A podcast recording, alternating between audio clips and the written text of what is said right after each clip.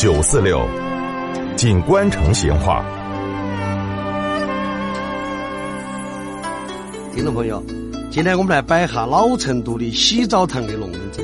哎，在以前哈，那个洗澡嘛，肯定没得现在这么方便哦。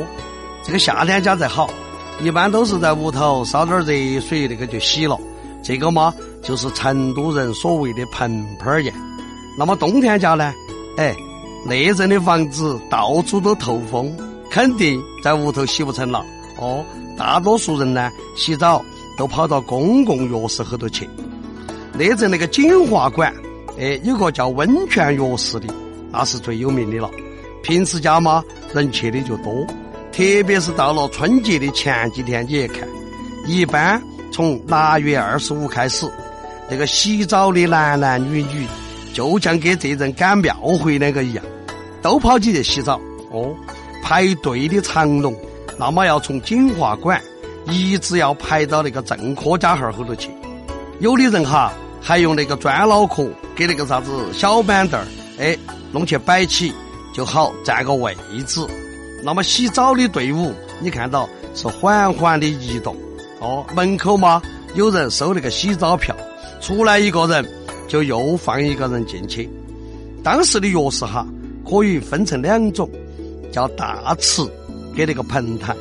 大池呢，它因为容纳的人很多，所以相对呢，哎叫相应洗。这个盆塘呢，因为它是有单独的一个洗澡盆，当然肯定就要贵点了。一般这个盆塘呢，都是那些想玩哈客或者经济条件好点的人在那儿后头去洗。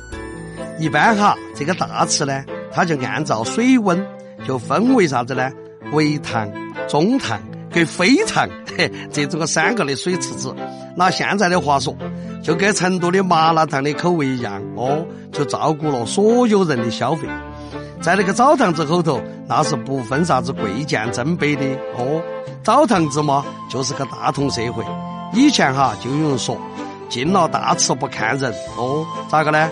看人就搞不成，是嘛？你们局长在这儿做起的，哎，你一下就手脚都不晓得磕了，是不是呢？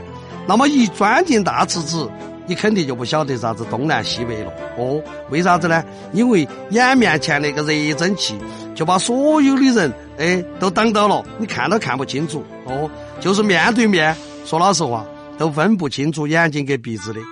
以前洗澡哈，最巴适的哎。就是洗完过后打个小盹儿哦，钻下瞌睡，从那个大池出来，在那个淋浴室，哎，你冲一下过后，就用一条大浴巾，哎，把身上裹起，就倒到那个浴室后头的靠背椅子高上去钻一会儿，那个感觉真的是安逸得板哦。现在嘛，各家各户都有浴室了，这个洗澡也相当的方便了，但是呢，说老实话。那个洗澡的感觉，真的比不上以前那个澡堂子哦。估计哈，确实呢是少了点自由悠闲的这种感觉嘛。好，成都的澡堂的龙门阵就摆到这儿，下次接着摆。